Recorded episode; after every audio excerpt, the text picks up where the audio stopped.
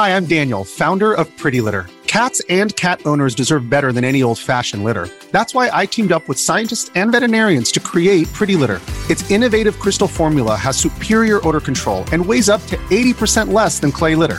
Pretty Litter even monitors health by changing colors to help detect early signs of potential illness. It's the world's smartest kitty litter. Go to prettylitter.com and use code SPOTIFY for 20% off your first order and a free cat toy. Terms and conditions apply. See site for details. This episode is brought to you by Shopify. Whether you're selling a little or a lot, Shopify helps you do your thing, however you cha-ching. From the launch your online shop stage, all the way to the we just hit a million orders stage. No matter what stage you're in, Shopify's there to help you grow. Sign up for a $1 per month trial period at shopify.com slash special offer, all lowercase. That's shopify.com slash special offer. Este es uno de esos episodios donde no traigo intro, pero igual hay muchas muertes. Así que bienvenidos Asesinos de Campamento.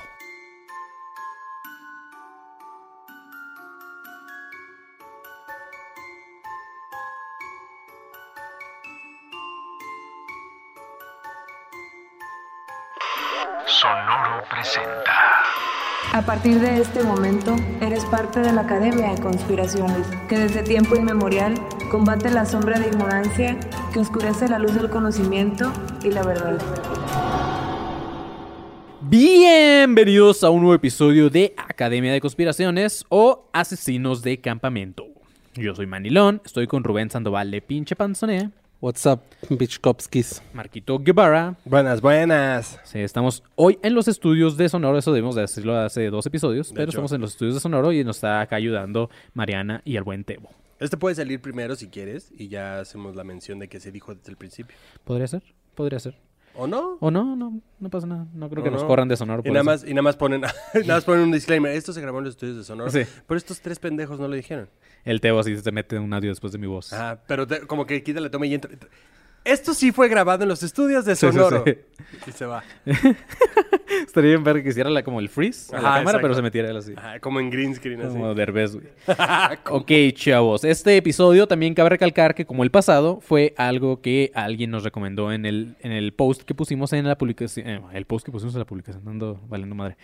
Pero bueno, pusimos una publicación esta semana en el grupo de alumnos paranoicos 2.0 pidiéndoles que nos recomendaran temas. Y este fue uno de los más likeados, aparte del de. ¿Cuál hicimos? El, el de universos paralelos. Entonces, pues, para que vean que cumplimos, aquí les va. Porque después dicen, no, ya no les recomiendo porque luego no lo hacen. Es que no pelan los posts. Sí los pelamos, pero postean. Ya, Sí, también, no, no sé. O sea, pero hagan uno de. ¿Qué le pasó? No, está escuchando. Sí, güey. La neta. Hagan uno de no sé qué o les da miedo. Es como, no, pero tampoco vamos a hablar de mamadas. Sí, sí, sí. Ok, este. Vamos a empezar. Todo este Es- podcast fue fundado en hablar sobre mamadas, güey. Sí, pero no mamadas que nos comprometan. Ajá, exacto. Mm, bueno, O mamadas de las que. O sea, sí hablamos de mamadas, pero tú eliges qué mamadas das, ¿no? ¿O no? ¿O Sí, no? Pues sí, güey. ¿O no? Dime. Sí, sí, tú también, ¿no? sentido, güey, Tú- claro. Acá, el crew, sí, Todos, gracias. todos. todos. escogen qué mamadas dan. Claro. Ahí Si no, está. no y si no, pues oye. Sí, si no, se llama violación. Si no, este, pues hay algo ahí raro. Así es. Y si no, espero que te paguen muy bien Sí. por las mamadas que Ya, estás dando. empieza, por favor, Sí. ya, güey. Sí. Hablando de escoger bien tus mamadas, estos güeyes no le escogieron bien y vamos a hablar de ellos, ¿ok? El 25 de enero de 1959, 10 esquiadores experimentados de lo que fue la antigua Unión Soviética se reunieron al norte de los montes Urales para realizar una expedición que ya llevaban tiempo plane- planeando, la cual prometía ser una aventura divertida. Irían a esquiar por el monte en una ruta conocida. Esta expedición les serviría como un entrenamiento para una futura expedición a las regiones árticas, las cuales ya son más difíciles y más peligrosas. Lo que estos vatos no sabían es que su ruta de entrenamiento no estaba tan pelada como ellos creían, y de los 10 que iban, como la realidad de los 10 que me quedan, solamente sobrevivió uno, güey. Eh, el misterio, aun cuando se cuenta con material fotográfico y que ha sido la mejor búsqueda documentada en Rusia, sigue siendo esto. O sea, algo sin resolver, un misterio. El líder de esta excursión se llamaba Igor Dyatlov y justamente por este vato se, este caso recibe el nombre del incidente del paso Dyatlov.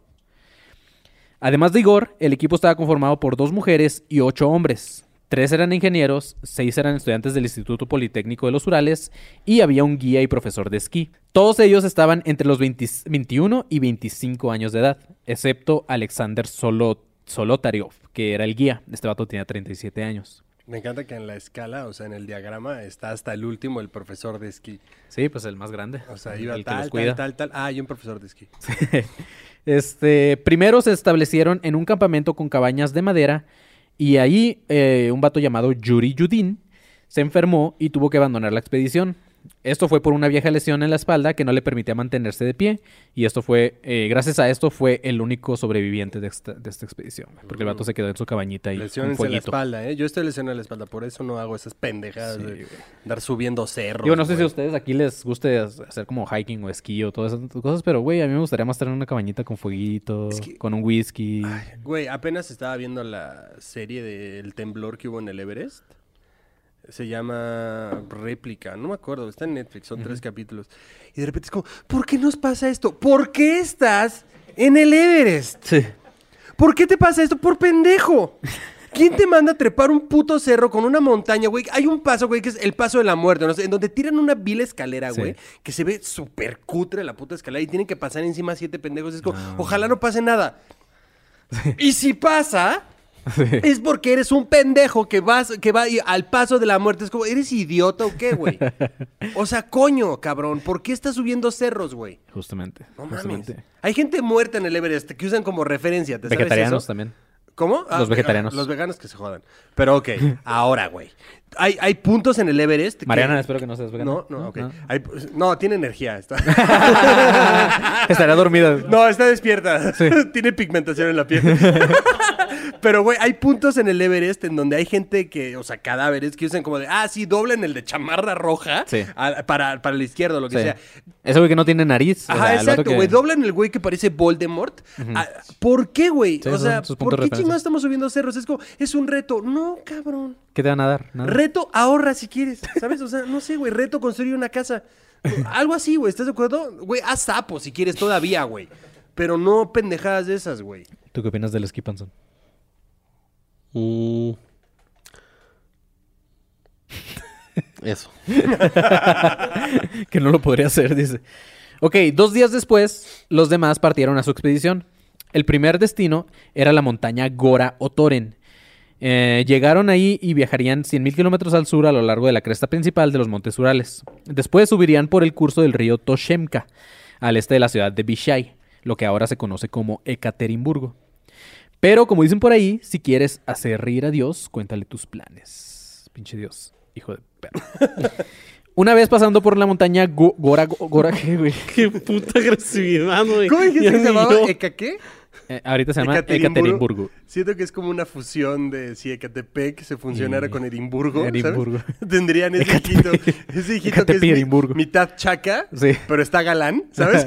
o sea, sería como Chaca el con ojos verdes. de- Era como mafioso ruso. No, sería como el cantante de este grupo firme. así, así, medio chacón, pero buen pedo. Ok, Así. Una vez pasando por la montaña eh, Gora Otoren, estableci- establecieron su primer y último campamento.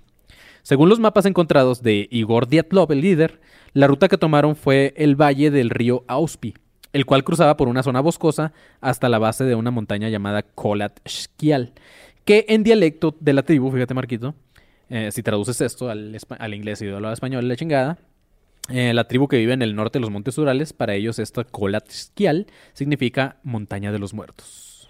Ve. ¿Por qué irías ahí, güey? Sí. Habiendo otra montañita, güey. Sí. O sea, ni al Nevado de Toluca vas porque está en Toluca.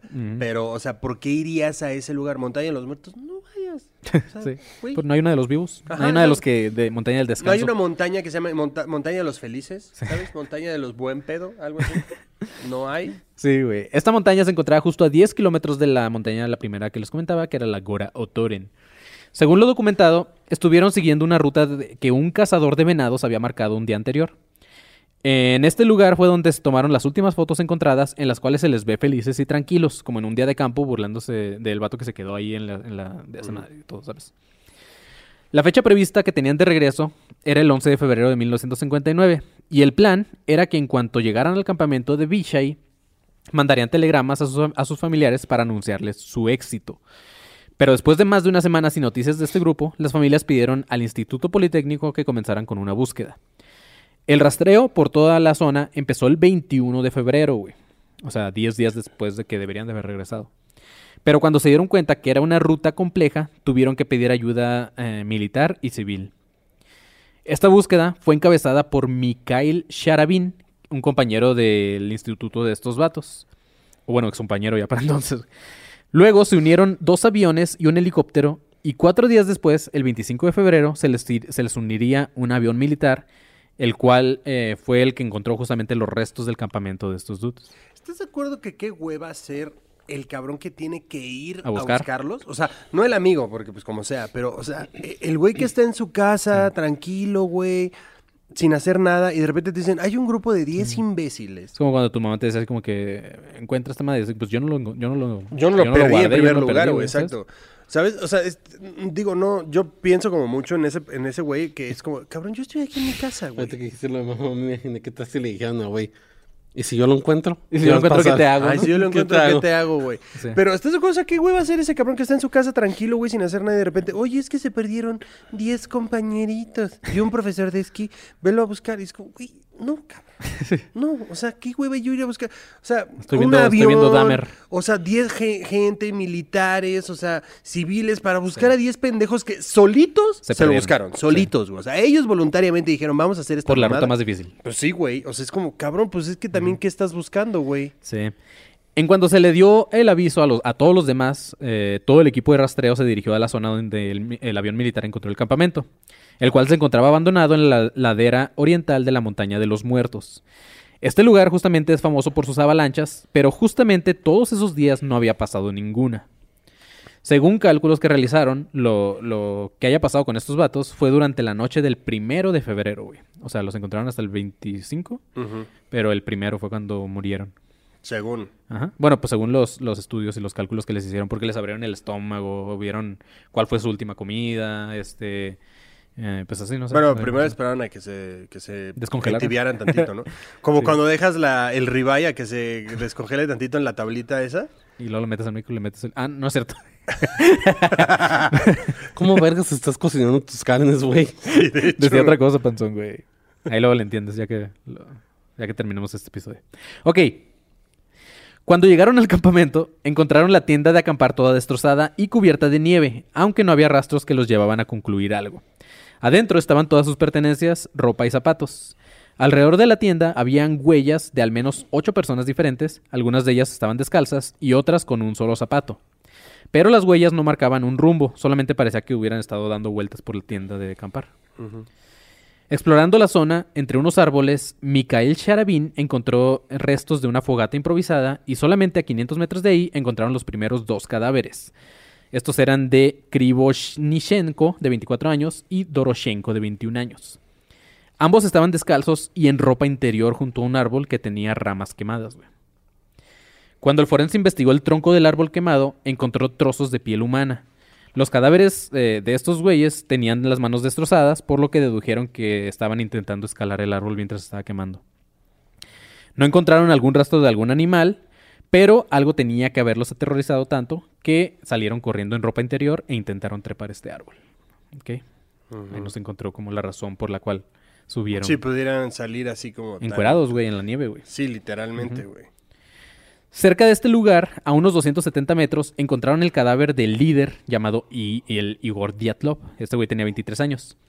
Él estaba boca arriba, con, en una mano tenía una rama y con la otra mano se estaba tapando la cara. güey. O sea, como así. Así como que como protegiéndose, supongo. Otros 180 metros más adelante estaba el cuerpo de Rustem, que tenía 23 años, el cual estaba cubierto de nieve eh, boca abajo y con una fractura de 17 centímetros en su cráneo. A la Sí. Junto al cuerpo de este güey había rastros de sangre que marcaban una especie de camino. Cuando los investigadores siguieron el camino, dieron con el cuerpo de Sinaida, de 22 años.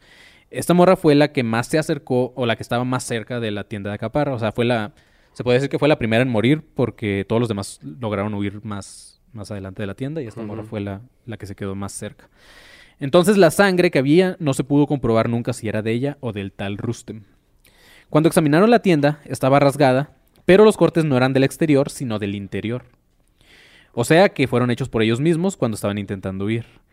Entre sus pertenencias había diarios y rollos de fotos no reveladas, y es de donde salieron todas las fotos que hay en internet sobre este caso, porque hay un chingo de fotos. Este, no, hay, un- hay unas fotos de cuando están muertos, pero casi ninguna página los encuentras, güey. Sí, Sí, sí están claro. algunas o en libros.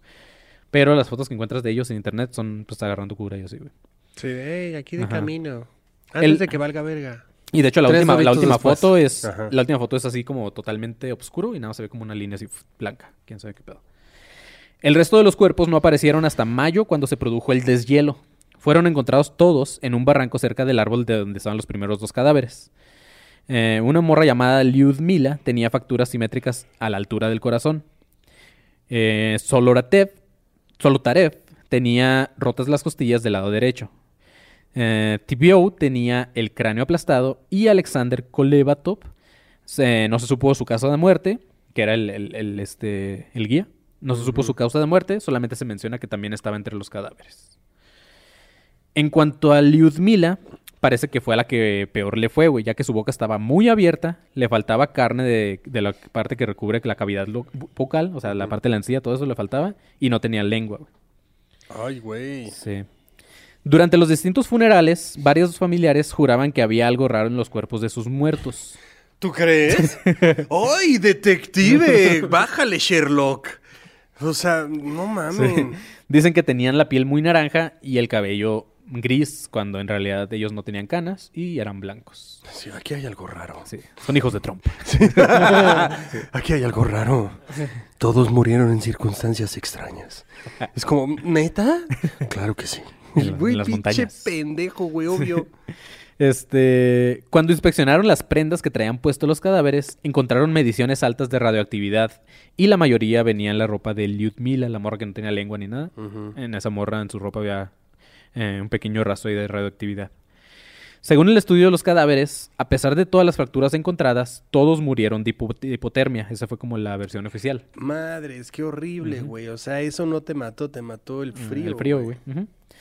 Pero aún así, sus razones de muerte son desconocidas. Algo que le parece muy extraño a los investigadores es que no llevaran ropa, güey, como los primeros dos. O sea, como que por qué, aunque, aunque estuvieran dentro de la tienda de acampar a estas temperaturas, eh, pues, ¿por qué estarían desnudos? ¿Sabes? Eh, lo cual indica que pues, esos güeyes estaban haciendo algo diferente ahí, ¿no? Eh, Creen que el comportamiento normal sería de un ataque de histeria colectiva, pero al, al analizar los pasos de, de los, de esos güeyes que murieron, aparentemente estaban conscientes de lo, que les- de lo que estaban haciendo, ya que fueron capaces de reunirse después de huir, se mantuvieron en grupos y hasta fueron capaces de hacer una fogata en la nieve. Entonces, no, pues ahí descartaron que se hubiera tratado de una histeria colectiva, la cual también te puede dar por lo mismo, por el mismo frío, güey, por las temperaturas. Es como cuando te era da- un ritual satánico. también. Otro dato Por eso curioso. todos estaban desnudos y una fogata. Una fogata. Puede ser y un amor sin lengua. Eh, otro dato O una curioso. orgía mal hecha. Sí, tal vez una orgía muy mal organizada, güey. Este, un ayudante del forense confirmaba que eran en total 11 cuerpos, güey. Pero que dos de ellos desaparecieron inmediatamente durante las investigaciones. Entonces, no, o sea, dos de ellos. Entonces, se, se habla de nueve muertos, pero el ayudante del forense dice que cuando él llegó a la escena del... No del crimen, pero cuando llegó a la escena donde están muertos, habían 11 en total. Pero no es- mames, pero ¿te imaginas perder dos cuerpos? Desaparecieron, güey. O sea, que llegue tu jefe con- poniéndose los guantes así como, bueno, vamos a trabajar. volte- Y los otros dos y el otro güey así, no sé. Desaparecieron a su otra. Así, ¡Ay, se pararon y se alterno". fueron! ¿Tú crees que soy pendejo? Este. Y como en todo caso de misterio, obviamente surgieron varias hipótesis y algunas de ellas son dignas de este podcast y a huevo una tenía que ver con extraterrestres. Esta idea vino del testimonio de un grupo de excursionistas que se encontraban acampando a varios kilómetros al sur de la montaña de los muertos ese mismo día. Según estos vatos, la noche de la muerte del grupo vieron varias esferas de color naranja sobrevolando la zona donde murieron los otros güeyes. Uno de los que defienden esta teoría era un militar llamado Lev Ivanov, que no podía mostrar las pruebas ya que estaban clasificadas como secretas, pero él aseguraba que esas pruebas sí existían. Con la caída de la URSS eh, se desclasificaron varios archivos secretos, entre los cuales había algunos sobre el incidente del paso Diatlo- Diatlov. Pero según este militar, Ivanov, justamente sus archivos OVNI estaban dentro de los no desclasificables, o sea, esos no salieron a la luz. Según la teoría de este güey, del militar, dice que durante la noche del primero de febrero, estas naves que vieron, eh, los excursionistas eh, eran de procedencia extraterrestre, o sea, este güey lo afirmaba. Ivanov dice que tal vez las naves no los atacaron, pero en aquellos años las luces en el cielo provocaban mucho, mucho miedo, ya que estaban justamente en plena Guerra Fría. Y les causó tanto miedo que hizo que todos huyeran de su campamento. Claro, se volvieran Creían que se trataba de una bomba o de algo. o no sé, Sí, alguna misiles, nave. Dicen que las heridas sufridas por los cuatro de los esquiadores podrían deberse a la colisión de una nave y el impacto de algún fragmento en ellos. No se encontraron restos de las naves, pero Ivanov lo justifica diciendo que el ejército actuó rápido para desaparecer las pruebas, ya que, como les comentaba, los primeros en, en encontrar este campamento fuera justamente un avión que era militar. Ahora, en cuanto a la coloración de la piel y del pelo que indicaban los familiares, además de la radioactividad encontrada en la ropa de una de ellas, indica eh, Ivanov que los jóvenes fueron atacados por aliens. Esto sumado a la A falta los aliens se vuelven viejito, ¿no? esto sumado a la falta de lengua de Lyudmila, que era muy similar a las mutilaciones de ganado por extraterrestres. Ah, ah, ok, ok. Otra de las teorías, una de las más pendejas para mi gusto, fue que los esquiadores habían sido atacados por el Yeti o el abominable hombre de Güey, las yo iba a decir eso desde hace rato. Qué bueno que no lo dije porque hubiera quedado como un pendejo. Sí, sí, sí. Yo iba a decir, güey, fue el Yeti. Sí, Te lo juro, iba a decir, güey, fue el Yeti, pero... pero no, luego te hubiera pendejeado. me hubiera dicho, estás bien pendejo. Yo sí, pero fue el Yeti. Los que apoyan esta teoría dicen que varios testigos han visto al Yeti cerca de estas montañas y que probablemente fue el rugido de este el que los asustó y, y hizo que salieran corriendo. Dime si no... A ver, yo sé que es una mamada para ti. Ajá. Pero supongamos, estás acampando en la montaña de la muerte. No sé por qué no traes ropa, eso no importa. Pero por alguna razón no traes ropa. Y escuchas un rugido del Yeti. ¿No te asustas? Sí me asusto, pero no sé si saldría corriendo, güey. Pues si el Porque Yeti si ya... salgo corriendo, puede que llegue hasta donde esté el Yeti. Escuchas que pone un putazo al lado. Dices, güey, va a llegar a mi casa de campaña, güey. Si puedes correr, corres, ¿no? Mm, Sí, ¿Y no te subes a un árbol? Ah, no. Si se está quemando, no. Sí, Ponle mejor, tú que mejor te, me aviento un te barranco. subes luego. antes de que se empiece a quemar. Ahí está. ¿Ves? Fue el Yeti, güey. No, güey. En, cu- en cuanto a las heridas, dicen que es muy... co- Chequen esta pendejada también, güey. En cuanto a las heridas, dicen que es muy común que los yetis ataquen a la gente tirándole piedras. ¿Ves, güey? Güey, a ver, en una tribu avientan cocos, güey. Ahí está, güey. Fanzón, el- fue el Yeti, güey. Fue 100 por- 200% fue el Yeti, güey. Sí, güey. Pero lo que más manda la chingada esta teoría para mí, eh, aparte de la no existencia de los yetis, y ojo que estoy creyendo más en la de los aliens que en la de los yetis, ¿eh? porque en los aliens sí creo, güey. Eh, lo que más manda la chingada de esta teoría es que no se encontraron huellas ni siquiera pisadas cerca del campamento o de los cadáveres. Tú que sabes que el Yeti sabe... Volar. Exact- No, güey. O sea, borrar sus, borrar sus huellas, güey. No sé, como la de Shining al final. Ajá, ¿ves? Ok, pero nada, no, no fue el Yeti. encontró ningún tipo de huella fuera de la de estos güeyes? Nada más la de humanos. Porque yo pensé... Es que no sé exactamente dónde está. Me imagino que está en la parte de Rusia de, de Siberia. Y existe el tigre siberian- siberiano, que es de los pocos animales que cazan humanos. Sí. Que se parece al Yeti, güey. No, hecho, pero- no, no, No estás no tan está lejos. tan lejos porque sí es... Sí se pueden parar en es como, eh, como el perro gordito de tu mamá, güey. Oh, eso sonó muy ofensivo, güey. Eso sí sonó muy ofensivo, güey. Sí. No sé Panzón, por a ver, vu- vuelve a parafrasearlo, güey. El perro gordito de su mamá. El perro ese negro Sí, que ya. estaba, que Ah, estaba sí, con sí. todos. Sí, sí, es que bien, sonó muy raro, Bien chubby y bonito. Ajá. Así son, pero Sí, dije- del doble del tamaño. De repente dije el panzón es como todos. Macario, güey. Sí. Ok, güey. Pero no, no fueron los Yetis, no hubo nada. De hecho, investigaron, o sea, desde los primeros dos cadáveres que investigaron, no se encontró rastros Sí, de le- animales ni De nada. hecho, le preguntaron a los Yetis y ellos dijeron que no. Sí, los Yetis. Nosotros nos fuimos, güey. sí. no sé cómo hablan los Yetis, güey. La siguiente teoría es la que surge, eh, siempre surge en este tipo de casos, cuando una tía en una reunión te dice, de seguro estaban drogados o borrachos, Mm. o ambas. Aunque lo cierto es que se encontró una botella de vodka dentro de la tienda, es muy normal en un grupo de rusos, además de que la mayoría de estos excursionistas lo usan para entrar un poco en calor bajo las temperaturas tan, tan, pues, tan bajas, valga la redundancia. Esta misma teoría dice que tal vez pudieron haber comido alguna especie de hongos alucinógenos de los cuales crecen en la nieve y a partir de ahí empezaron a... En la autopsia no salió nada que. pero no salió nada. Según los defensores de esta teoría, dicen que esto explicaría el repentino calor que empezaron a sentir, el cual hizo que se desvistieran. Pero también tardaron un chino en hacer las auto- la autopsia, ¿no? Pues como 10 días. A lo mejor es, bueno, yo nunca he comido hongos alucinógenos, así que no sé. Menos estando muerto, que se borre el efecto. Sí. Pues quién sabe, güey. Es que a lo- Pero aún así, ok, va. Pero, ¿y las heridas en el, en el cráneo y así qué, güey? Entre O sea, ellos la lo pueden morra hacer que también, no pero... tiene- Ah, bueno, pues. o sea, estando alucinógenos y a lo mejor te dio un mal trip, empiezas a atacar a la gente, güey. Sí, como en este... Como los en- que... Como en Midsommar. Ajá, como los que Sí, sí, sí. inhalan bad salts y esas mamadas. Sí, la ¿cómo- morra que no de tiene la lengua y así. Y no la encontraron nunca la lengua. Así es, güey. Según los que, defienden, uno de los otros, güey. los que defienden esta teoría dicen que esto explicaría el repentino calor que, que hizo que se desvistieran, además de los ataques de pánico, desorientación y alucinaciones. Pero si fuera así, todos estaban teniendo las mismas alucina- alucinaciones porque parecía que estaban estratégicamente en tres grupos, además que parecía que el peligro, o lo que ellos hayan creído como un peligro, estaba cerca de la tienda de acampar porque fue de donde huyeron. Además, en la autopsia, dentro del contenido en sus estómagos, que es el que les comentaba, con este llegaron a deducir la última comida del grupo y no se encontró, o al menos no se ofici- oficializó la presencia de ninguna sustancia de este tipo. Solamente encontraron como bajos grados de alcohol, pero podría tratarse Yeti, del, del vodka. Fue el Yeti, güey. Yo tengo una, fue un demonio, un demonio ruso. ¿Un demonio? Ujú. ¿Demonio ruso? Baclavas. ¿Demonio? ¿Un demonio ruso? un demonio ruso.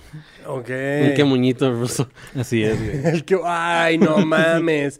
El que monito ruso estaría poca madre, güey. Que se llame Mini bailando, Kremlin o algo así, güey. No mames. Ok, en sus diarios tampoco indican el uso de alguna sustancia porque encontraron los diarios con todo lo que entre- eh, en sus pertenencias. De hecho, en una parte, Kolmogorova escribía lo siguiente. Dice, los chicos juraron solemnemente que no fumarían durante todo el viaje. Me pregunto cuánta fuerza de voluntad tendrán si en realidad pueden vivir sin cigarrillos. O sea, al final se trataba más que nada de cigarrillos, lo- su, su adicción. Una de las teorías que fue casi casi la versión oficial fue la teoría de una avalancha. Según esta teoría, el tiempo había empeorado dificultando la visibilidad eh, y justamente es algo que ellos explican en su diario. La zona de la montaña que eligieron para acampar era propensa a sufrir avalanchas y ellos lo sabían. Se pensó que debido al mal tiempo se equivocaron de camino y demasiado cansa- eh, y estaban ya demasiado cansados para retroceder, entonces decidieron acampar en este lugar. Yuri, el único sobreviviente, no opinaba lo mismo. Este güey conocía la forma de pensar del líder de Diatlov, y en su opinión, en lugar de retroceder y de perder más tiempo o avanzar, que era más peligroso, lo más lógico, que hubiera sido algo de la lógica de Igor, era que acamparan justo donde lo hicieron. Era cierto que en esa ladera se producían varias avalanchas, eh, pero nada indicaba que hubiera ocurrido una en esos tiempos, ya que este... eh, pues sí, o sea, no, no se encontró O sea, de todas que se habían- maneras, una avalancha no te quita las encías y la lengua, ¿no? o sea, la avalancha bien específica, A ¿no? menos que venga agarrado un menos- animal y se agarra. Ay, No, una- pero- se, se arrastró un mapache, el mapache, ¡no! Simón. No, pero puede que avalanchas traigan piedras consigo dentro de la montaña donde cae. Ajá, y eso sí, podría sí. haberla lastimado con... Eso explica lo de las costillas, el cráneo y así, pero no...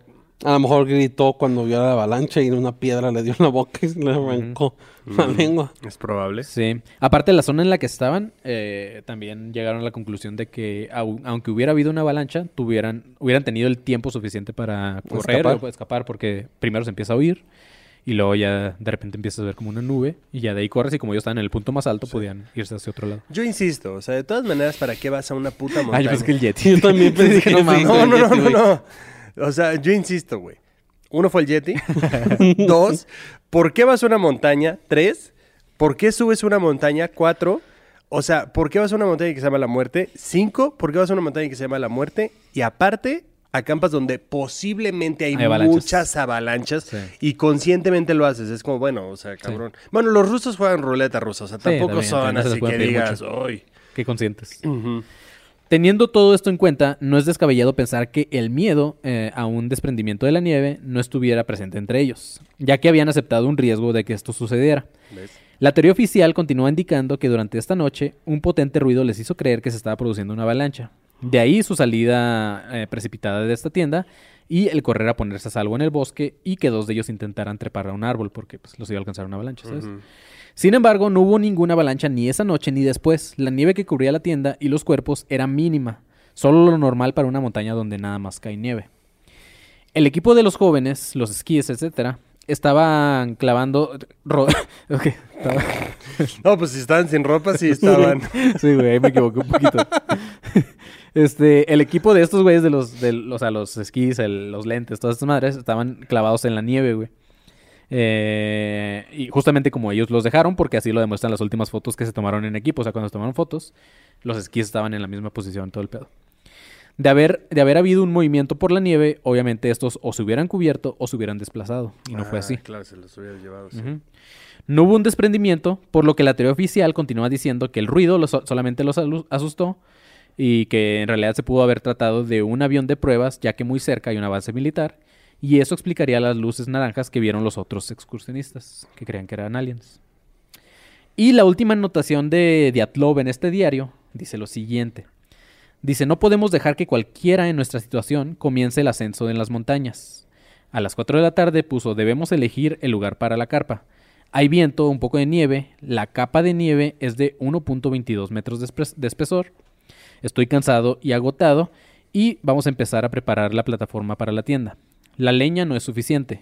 No vamos a cavar un hoyo para el fuego, ya que estamos demasiado cansados para eso. Cenaremos justo dentro de la tienda y es difícil encontrar eh, un consuelo en algún lugar de esta cordillera con un viento, viento penetrante como el de ahorita, a cientos de kilómetros de distancia de los asentamientos humanos. Eso fue lo último que escribió este güey en su diario.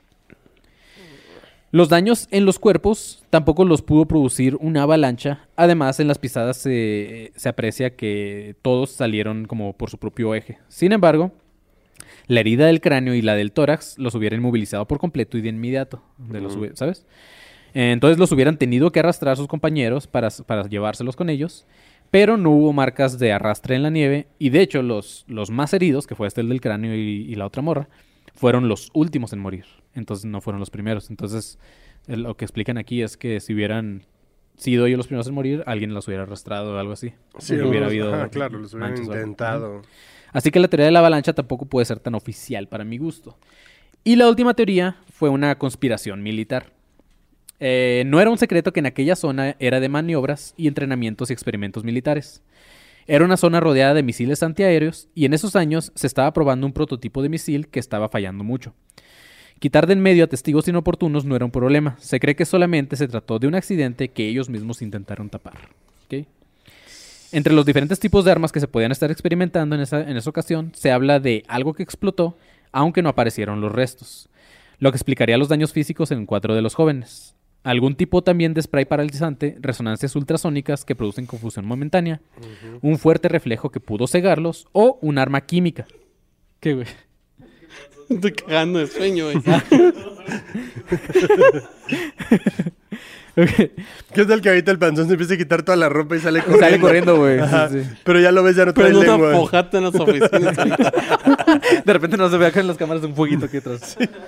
Este, cualquier cosa que justificara su huida y, y por qué no volvieron a la tienda, este, pues hubiera sido esta conspiración militar. Entonces, obviamente estos güeyes eran testigos incómodos y el ejército tenía que ejecutarlos. Ay. En cuanto a las luces naranjas, podría haberse tratado... Créelo de los rusos, ¿eh? Créelo. ¿Qué? Sí, pues sí. Que hagan eso. Ajá. En cuanto a las luces naranjas, podría haberse tratado de aviones de prueba sobrevolando esta zona y tal vez rociando algún tipo de producto. Yuri, el único sobreviviente, es de los que más creen esta teoría. Él asegura que los militares tuvieron algo o mucho que ver. Este güey tuvo que ir a reconocer los cuerpos de sus amigos y explicar qué prenda era de cada quien, porque cuando los encontraron algunos, o sea, por lo mismo de que estaban como desvestidos, esta madre, de repente corrieron y se pusieron ropa que no era de ellos, así, o sea, entonces este güey tuvo que decir, ah, no, esta era de ella, esta era de ella, para empezar a atar cabos. Tuvo ahí. que jugar ahí el memorama. Ajá.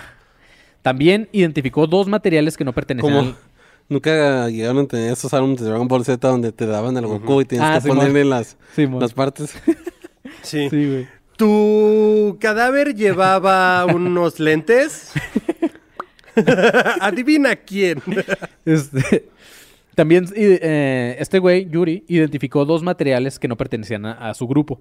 Uno era una tela militar y unos lentes militares. Se encontraron tres cámaras dentro de la tienda, todas con fotografías similares desde diferentes perspectivas. Pero él insistió en que en realidad eran cuatro cámaras que llevaban sus compañeros. Entonces, este, una de ellas se perdió. Y aparte también asegura que faltaba uno de los diarios de sus amigos. A pesar de las declaraciones de Yuri y de todas las teorías, no se ha llegado a una versión que logre explicar qué fue lo que pasó.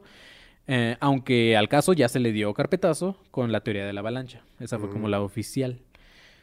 Por último, les voy a leer el documento desclasificado de este caso y de ahí tal vez algunos de ustedes, eh, expertos en conspiraciones y detectives profesionales como el Panzón, podrían llegar a una conclusión que ni los Yo investigadores soy han logrado. experto en dormir mientras grabamos, ¿ok? En eso soy. El Yeti. El Yeti. este... ¿Yeti dormiste?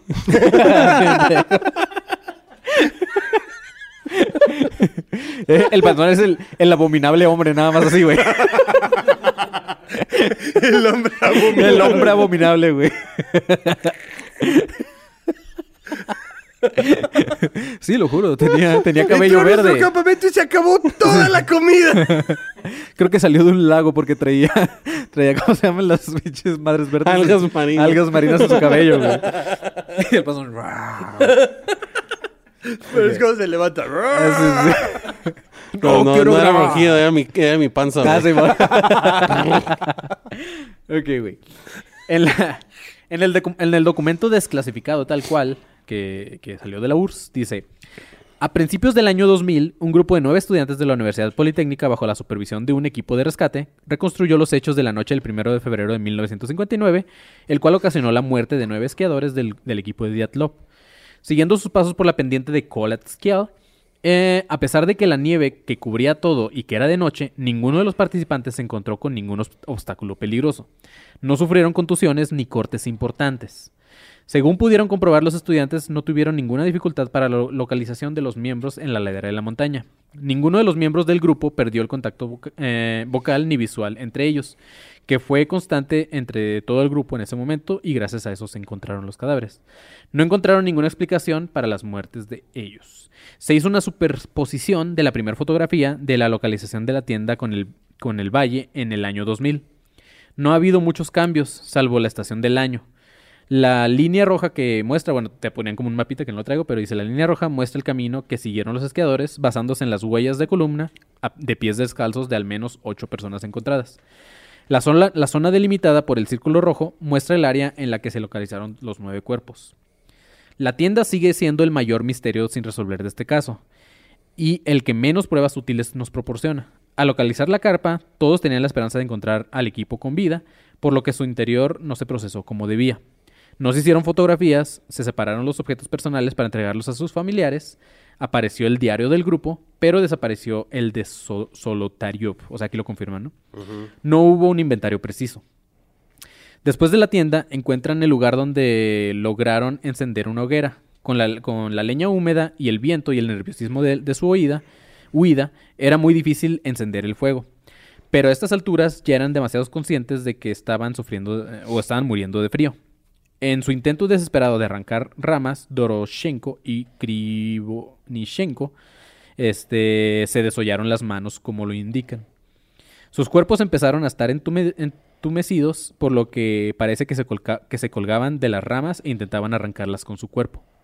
Un sobreesfuerzo como este, sufriendo como poco una hipo- hipotermia de primer grado, aceleró su muerte. Ellos fueron los primeros en aparecer, juntos y apenas cubiertos por la nieve. Entonces ese fue el documento oficial. Al final no dice nada, nada más te Sí, nada más otra vez confirma lo que dos, pasó tres cositas, güey. y te hace entender que... Bueno, lo no de las nada. ramas tiene un poco de sentido. O sea, que las quisieran, o sea, que te Sí, y ya están congelados, dos es bajas. normal que se hubieran arrancado las Ajá, manos claro, y pues ya se te va... Ya están congeladas como... Claro, porque no traes guantes, no traes nada. Pero, o sea, ¿por qué chingados no traen ropa, güey?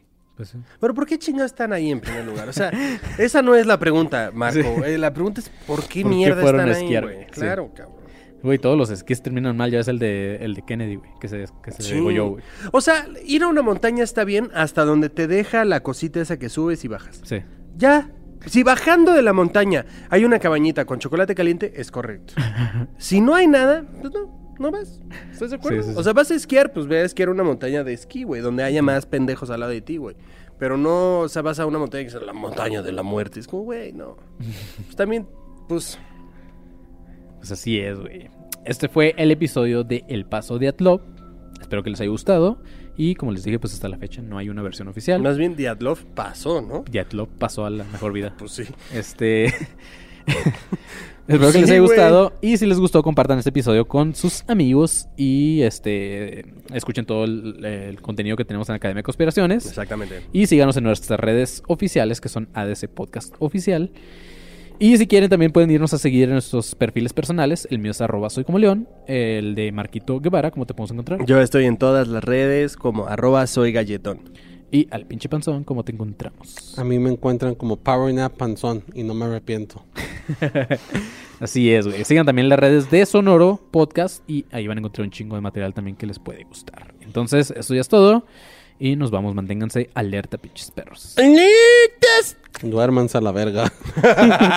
Duérmanselo.